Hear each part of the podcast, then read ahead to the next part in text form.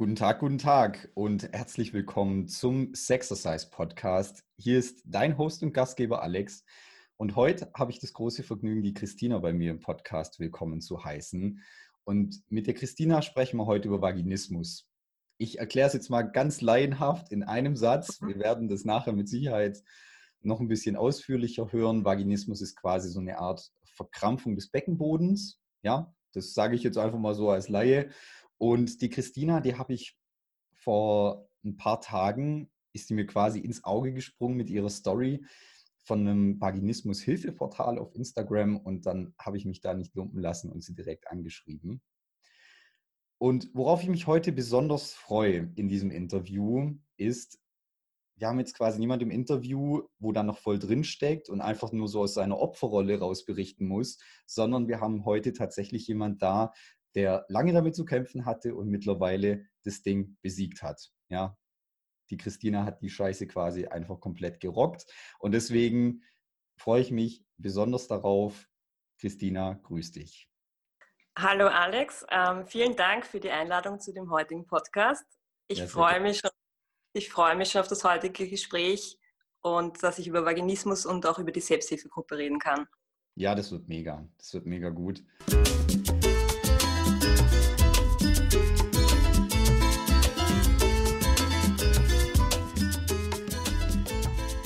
Ja, du, dann würde ich sagen, nimm uns doch einfach mal mit rein. Erzähl uns mal so ein bisschen mhm. was von deiner Story. Ich kenne sie jetzt ja quasi schon, ja. Mhm. Und äh, fang vielleicht einfach mal ganz vom Anfang an, ja. Nimm uns gerne mit rein. Ja, ja nochmal ganz kurz zum Einstieg. Was, was ist überhaupt Vaginismus? mhm. Also Vaginismus ist halt die unwillkürliche Verkrampfung des Beckenbodenmuskels mhm. und macht ein Einführen und ein Eindringen ähm, schwierig bis zu unmöglich. Mhm. Mhm. Und man unterscheidet hier den primären Vaginismus und den sekundären Vaginismus. Mhm. Und wie auch in meinem Fall, ich hatte den primären Vaginismus. Das mhm. heißt, man hat es eigentlich schon sein Leben lang und macht sich halt in der Pubertät bemerkbar. Also in meinem Fall war es dann eben, wo ich meine Periode bekommen habe, wo ich das erste Mal beim Frauenarzt, Frauenärztin war und auch beim ersten Mal Geschlechtsverkehr. Ähm, bei sekundären Vaginismus ist es so, dass eigentlich ein Leben lang oder eine lange Zeit lang alles funktioniert. Mhm. Also zum Beispiel das Einführen des Tampons, die gynäkologische Untersuchung und auch mhm. die Vollziehung des Geschlechtsverkehrs. Mhm. Aber durch ein bestimmtes Ereignis kann jetzt zum Beispiel eine Operation, eine Geburt sein, mhm. ähm, ein, ein, Trauma. Mhm. Dann kann es sein, dass eben nicht mehr funktioniert. Mhm. Okay. Und deswegen es ist also Vaginismus ist halt auch sehr vielfältig und beim primären Vaginismus sind zum Beispiel Ursachen, also kann auch eine große Vielfalt sein, kann auch zusammenhängen mit verschiedenen Ängsten, Ängsten zum Beispiel vor Schwangerschaft, äh, Angst, die ähm, sozusagen gedemütigt zu werden, Angst, die Kontrolle abzugeben. Es kann auch mhm. Erziehung sein, kann auch ein traumatisches Erlebnis sein, also sehr vielfältig die Ursachen. Mhm. In meinem Fall war es eben so, dass ich eben 15 Jahre lang an primären Vaginismus litt. Mhm. Und ähm, hat sich das erste Mal bemerkbar gemacht, ähm, als ich eben meine Periode bekommen habe und ich dann das erste Mal versucht habe, ein Tampon einzuführen. Mhm. Also ich habe mir am Anfang auch noch nicht so viel dabei gedacht. Also ich, es hat halt am Anfang nicht funktioniert einzuführen. Es war irgendwie schwierig, unmöglich, mhm. dieses Ding in meine Vagina reinzubekommen. Mhm. Und ähm, habe aber dann eben versucht, mir mit Binden weiterzuhelfen. Mhm. Und das ging dann immer bis zu einem gewissen Grad. Also beim Schwimmen war das halt dann sehr schwierig zum Verstecken. Mhm. Und ja, und das, das nächste Ereignis war dann eigentlich die gynäkologische Untersuchung. Mhm. Ähm, da ist es bei vielen Vaginismus-Betroffenen so, dass die Untersuchung eben nicht möglich ist oder nur unter starken Schmerzen. Mhm. Ähm, das wiederum bedeutet, dass äh, viele Betroffene gar nicht zum äh, Frauenarzt oder zur Frauenärztin gehen, mhm. weil sie eben einerseits so Angst haben oder andererseits schon wissen, dass es eben so schmerzhaft ist, was mhm. natürlich eben furchtbar ist, weil dadurch die Vorsorgeuntersuchung einfach wegfällt. Bei mir war es eigentlich so, das ist, das ist immer ein bisschen seltsam oder lustig, ich weiß nicht. Bei mir hat eigentlich die Untersuchung beim Frauenarzt von Anfang an funktioniert. Okay. Es, war zwar nie, es war zwar nie angenehm, Mhm. Aber eigentlich war es immer durchführbar. Also mhm. ich habe dann anscheinend auch nie ein negatives Ereignis damit verknüpft, dadurch, dass mhm. es irgendwie von Anfang an gepasst hat. Und von dem her war es für mich kein Problem, wenn das Spekulum und der Ultraschallstab eingeführt wurde. Mhm. Weißt du, weißt du mittlerweile, woran das lag? Also das woher quasi so diese Entspannung, also das ist ja eigentlich so was, klar, ich kann das jetzt als Mann nicht so sagen, aber mhm. Für viele Frauen ist, glaube ich, so dieses, die, das Wort Entspannung und Frauenarzt kann man jetzt bei vielen nicht so in einem Kontext sehen. Und bei dir war das ja irgendwie dann schon so.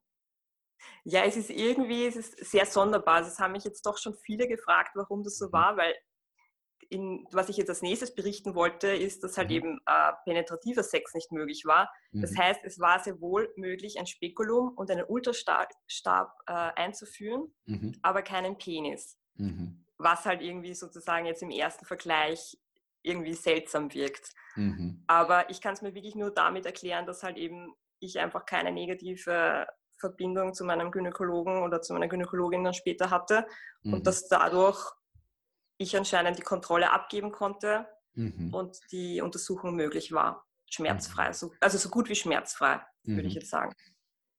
Mhm. Und ähm, meine, meine ersten Erlebnisse, würde ich sagen, so zwischen 15 und 20 mit penetrativen Sex. Also es war mhm. einfach bei mir gar nie möglich. Also es gibt verschiedene Abstufungen. Es gibt Abstufungen, dass Penetration ähm, durchführbar ist mhm. von, von geringeren Schmerzen bis sehr starken Schmerzen. Also mhm. Betroffener berichtet davon, dass es sich wie Messerstiche anfühlt. Mhm. Oder was ich auch schon mal gelesen habe, wie ein sternförmiger Pflock, den man sich in die Vagina ähm, sozusagen einführen möchte. Mhm. Beides klingt nicht sonderlich angenehm. klingt nicht so verlockend. Nein. Und bei mir war es so stark verkrampft, dass einfach ein Einführen des Penis nicht möglich war. Also mhm. wenn vielleicht ein bisschen von der Spitze, das mhm. war schon. Es war wirklich, wie man sich vorstellen könnte, dass man durch eine kleine Öffnung etwas Großes durchpressen möchte. So würde ich es auch fast ähm, sehen, weil mhm. es war dann auch so, also das erklärt jetzt vielleicht ein bisschen den Unterschied zum Frauenarzt, mhm. dass ich dann mit späterer Zeit dann eigentlich schon sehr gut daran gewöhnt war, glatte, harte Geräte oder Formen einzuführen. Mhm. Aber sozusagen der Penis halt eben hat ja unterschiedliche Härtegrade. Mhm. Und ähm, sich das dann wirklich teilweise angefühlt hat, mhm. wie wenn der weiche Penis dann eben aufgestaut wird an dieser kleinen Öffnung mhm. und dann sozusagen mit voller Größe dagegen drückt. Und das ist halt einfach ein starkes Druckgefühl mhm. und starke Schmerzen. Mhm. Also Brennen, Schmerzen und mhm. so weiter. Mhm. Und ähm, am Anfang habe ich mir noch gar nicht so viele Sorgen gemacht, weil ich mir immer dachte, ähm, ja, das wird schon mit der Zeit oder mhm. mit, mit dem richtigen Partner, vielleicht in einer. Langzeitbeziehung und eben, ich habe ja auch so wie viele andere Frauen oder ich sage mal auch Männer ähm, immer wieder gehört, dass das erste Mal halt schmerzhaft ist und dass man mhm. sich auch mhm. dran gewöhnen muss. Und deswegen war jetzt noch nicht so am Anfang das irgendwie ganz klar, dass das jetzt ein großes Problem mal wird. Mhm. Mhm. Also ich war dann zwischen 20 und 29 äh, in einer sehr langen Beziehung Mhm. Und ähm, ja, nach einem Jahr circa war es dann doch so, wo wir gesagt haben, ja, okay, es bessert sich einfach gar nicht. Also es ist mhm. einfach auch nach einem Jahr nicht möglich. Mhm. Und so kam es, dass ich erstmal eine Psychotherapie begonnen habe. Mhm. Eine, ich war bei einer Therapeutin mit ähm, Spezialgebiet äh, Sexual, mhm. also Sexualtherapie. Mhm. Und sie konnte mir eben ja gar nicht helfen. Also es war, dort war ich dann zwei Jahre lang Mhm. Und es war eher auf die Richtung, ich muss mehr kuscheln mit meinem Partner. Sie mhm. hat es auch nie als Vaginismus bezeichnet. Mhm. Und ich habe einfach gar keine Fortschritte gesehen. Also mhm. es war dann für mich total schwierig, das Ganze abzubrechen, mhm. weil jetzt habe ich schon mal jemand Fremden meine Geschichte erzählt und irgendwie mhm. glaubt man dann auch schon, ja, okay, es kann, ihm, kann einem eh keiner helfen. Und äh, mein Partner hat mich dann wieder bestärkt, dass ich halt einfach weiter dranbleiben soll und mhm. dass wir das halt schaffen. Mhm. Und ich habe mir dann einen Sexualtherapeuten rausgesucht in Wien, ähm, der mir dann gleich in der ersten Stunde gesagt hat, dass ich Vaginismus habe, mhm. dass wir vielleicht niemals die Ursache herausfinden, aber dass wir es auf jeden Fall besiegen können. Mhm. Eine andere das Frage. War, das war dann einfach mal, ähm, das ist irgendwie schon mal schön, wenn das Ganze einfach einen Namen bekommt. Mhm. Und dass man nicht glaubt, man ist komplett irre. Und ja. ich habe halt oft irgendwie gedacht, dass ich mich einfach blöd anstelle Mhm. Also, dass das halt an mir liegt und ich, ich dachte auch, ich bin allein auf dieser Welt oder nur sehr wenige sind betroffen mhm. und habe da sehr viel gehadert einfach. Mhm. Ja. Mhm. Und, und die ersten Schritte in der Sexualtherapie waren eben ähm, eigentlich mal so grundlegende Dinge wie sich im, mit einem Handspiegel zu betrachten, die Vulva und mhm. Vagina, wie schaut man überhaupt aus, Mhm. Und dann halt so die langsamen Übungen für zu Hause, eben, dass man mal übt, ob man überhaupt einen Finger einführen kann. Mhm. Und dann in weiterer Folge war dann das Dilatorentraining. Also mhm. Dilatorentraining, also Dilatoren kann man sich immer vorstellen wie hohle Dildos mhm. in der Größe von einem Tampon bis zu einer Penisgröße. Mhm. Und hier geht es nicht immer, wie man glaubt, ums Dehnen, sondern eigentlich sich daran zu gewöhnen, etwas einzuführen. Mhm. man muss das immer schrittweise machen. Erst wenn es dann halt eben eine Größe passt, dass man weitergeht zur nächsten Größe. Mhm. Aber das heißt jetzt auch nicht, dass der Fortschritt kontinuierlich ist. Mhm. Ähm, es gibt sehr viele Rückschritte, mhm. halt Tage, an denen gar nichts geht, mhm. an Tagen, wo man vielleicht schon die Stufe 2 einführen konnte und auf einmal kann man mhm. sie gar nicht mehr einführen. Also das ist halt schon einfach ein langer Prozess. Mhm. Das heißt, ja. wenn ich das kurz nochmal zusammenfassen darf, das heißt, ja. es ging bei diesem Training geht es im Endeffekt nicht darum, das zu dehnen. Das macht ja auch beim Beckenboden absolut gar keinen Sinn. Ja. So an für sich, ähm, weil das würde ja irgendwie voraussetzen, dass quasi so nach dem Motto, jetzt war schon mal die und die Größe drin, dann bleibt es einfach so stehen. Ja, das macht ja gar keinen, macht ja gar keinen Sinn eigentlich, sondern es geht quasi eher darum, dass du dich damit wohlfühlst, dass du anfängst zu sagen, okay, das, mhm. da fühle ich mich einfach so rein und das akzeptiere ich dann und dann fühle ich mich damit wohl und dann kann ich sagen, okay, jetzt gucken wir mal, was danach passiert. Ja, mhm. obwohl dieser Prozess, also ich habe jetzt immer mit sehr vielen Vaginismus-Betroffenen zu tun, dass es, dass es gar nicht so einfach ist, von der Stufe 1 auf Stufe 2 zum Beispiel weiterzugehen. Mhm. Also ich habe da schon mit mehreren gesprochen, dass einfach diese Hemmschwelle da ist. Jetzt probiere ich die mhm. nächste Stufe aus weil man hat immer so Angst vor Frustration. Mhm, weil jetzt weiß man schon, okay, mhm. ja, man weiß, okay, Stufe 1 funktioniert schon, würde man jetzt Stufe 2 ausprobieren und wenn es nicht funktioniert, dann ist man sozusagen gleich wieder deprimiert. Mhm. Und ja, das ist sozusagen gar nicht so einfach. Also man denkt sich, ja gut, mhm. man hat sozusagen irgendwie einen, einen Trainingsplan, dass man sagt, ja, von mhm. Stufe 1 bis Stufe 5 zum Beispiel Mhm. Aber das halt dann wirklich auch umzusetzen, ist einfach irrsinnig schwierig. Und viele mhm. kaufen sich die Datoren, haben sie im Nachkasten, also im. Nachkastel, und dort bleiben sie, weil man ja. einfach die Angst hat und wenn man halt einfach, ja, nicht weiß, wie man starten soll. Mhm. Im Prinzip wie bei jedem anderen Training auch, ja. Also, ja. das, ich meine, da gibt es genug Leute, die sich dann äh, quasi Handeln kaufen und die die haben nach drei Monaten eine ein Zentimeter dicke Staubschicht, ja, und weil irgendwie einfach nicht trauen, daran zu gehen oder weil sie auch keine Routine reinkriegen. Und oftmals, weil auch das, also so könnte ich mir das dann auch in diesem Fall vorstellen, weil diese, dass es halt wirklich so eine Trainingsroutine braucht. Und gerade dann, mhm. wenn das Training jetzt nicht super angenehm ist, ja, oder vielleicht ähm, wenn man Angst hat zu scheitern und das Training geht vielleicht irgendwie schon weiter, aber so in diesem Moment, wo man nicht den nächsten Schritt gehen kann, fällt man psychisch wieder so komplett zusammen.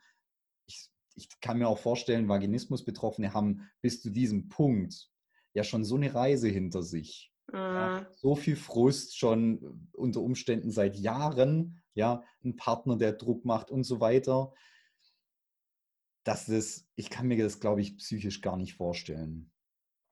Ja, das kommt hinzu. Also mhm. vergleichbar eben mit sozusagen mit einem sportlichen Training hat man halt einfach bei diesem Training diese, diesen ganzen Frust ja schon mhm. jahrelang gesammelt, bis mhm. man eben mal zu seiner Diagnose kommt, dann mhm. eben auch teilweise sehr fragwürdige Empfehlungen von Frauenärzten und Frauenärztinnen bekommt mhm. und einfach auch dieser Gedanke, wann oder werde ich es jemals schaffen und mhm. wann werde ich es schaffen.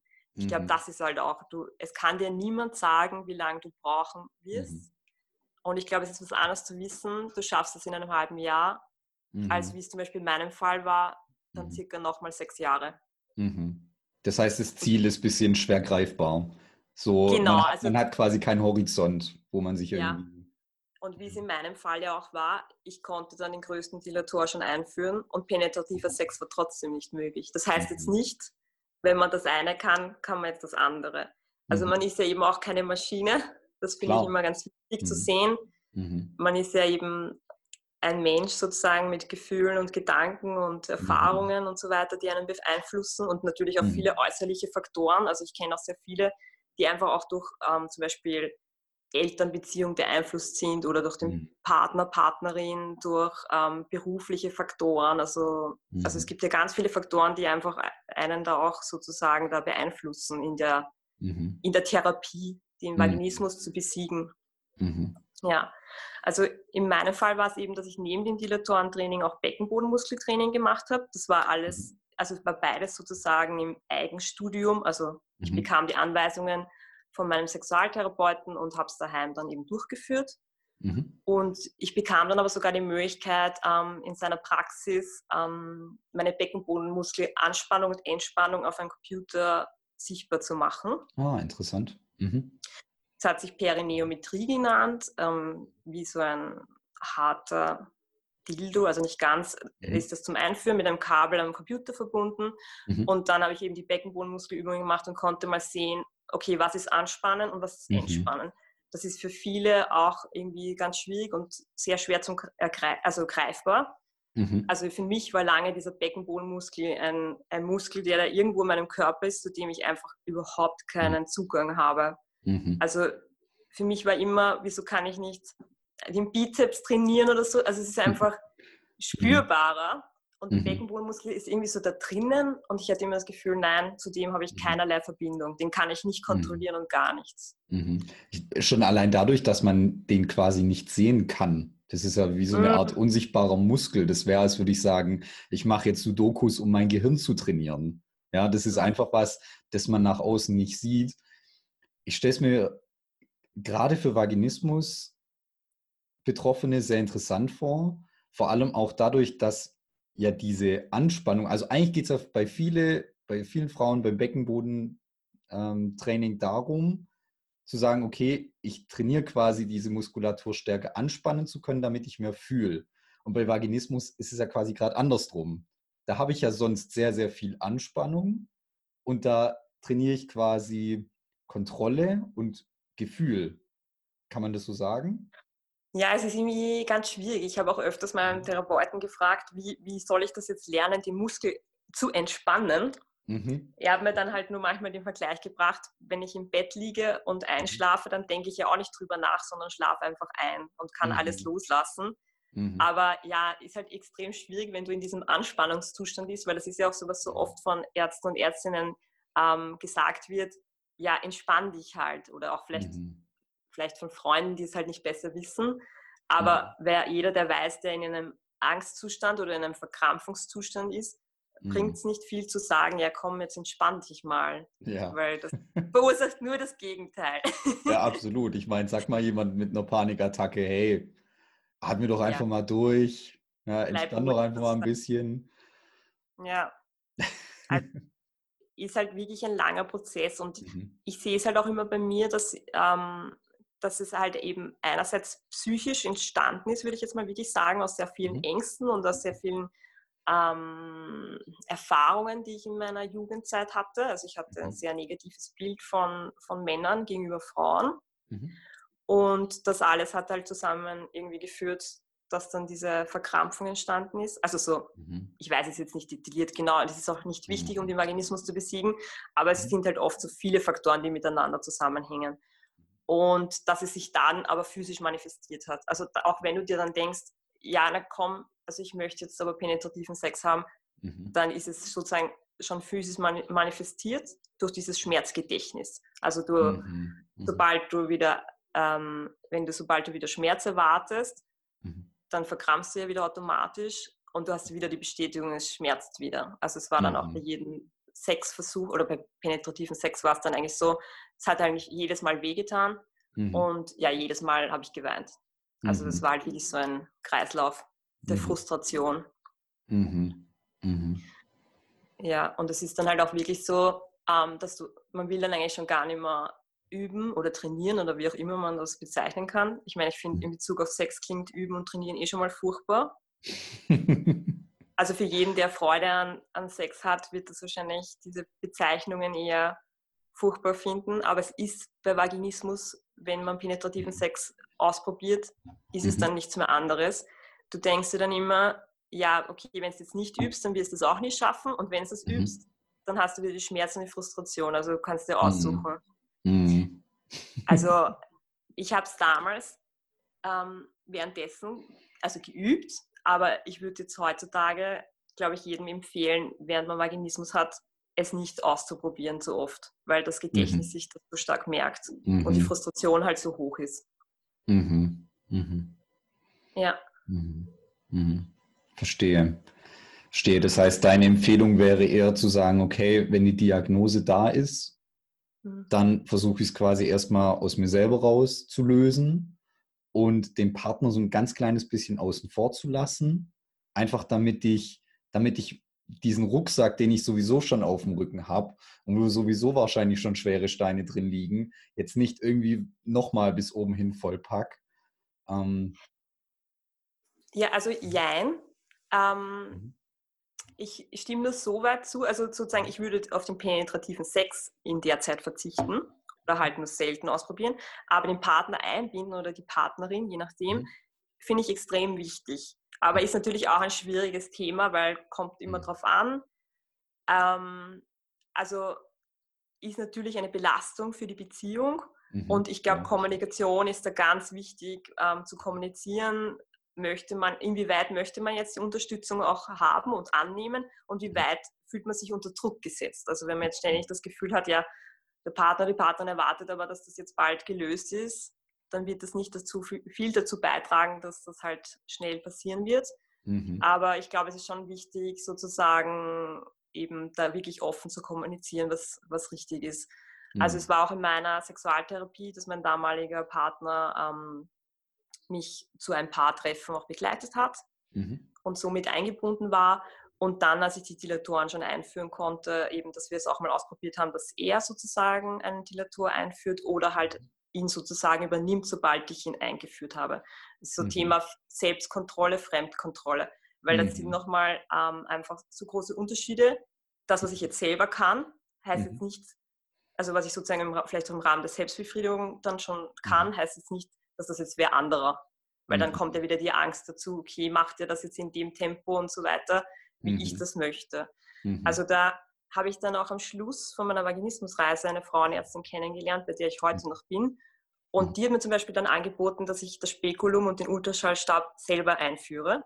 Mhm. Und das kann ich auch ähm, vielen empfehlen. Also ich, ich hatte zwar keine großen Probleme beim Gynäkologen, aber mhm. sozusagen mir hat das dann nochmal geholfen, weil ich weiß, okay, wenn ich selber mache, dann ist es genau in dem Tempo, wie ich es möchte.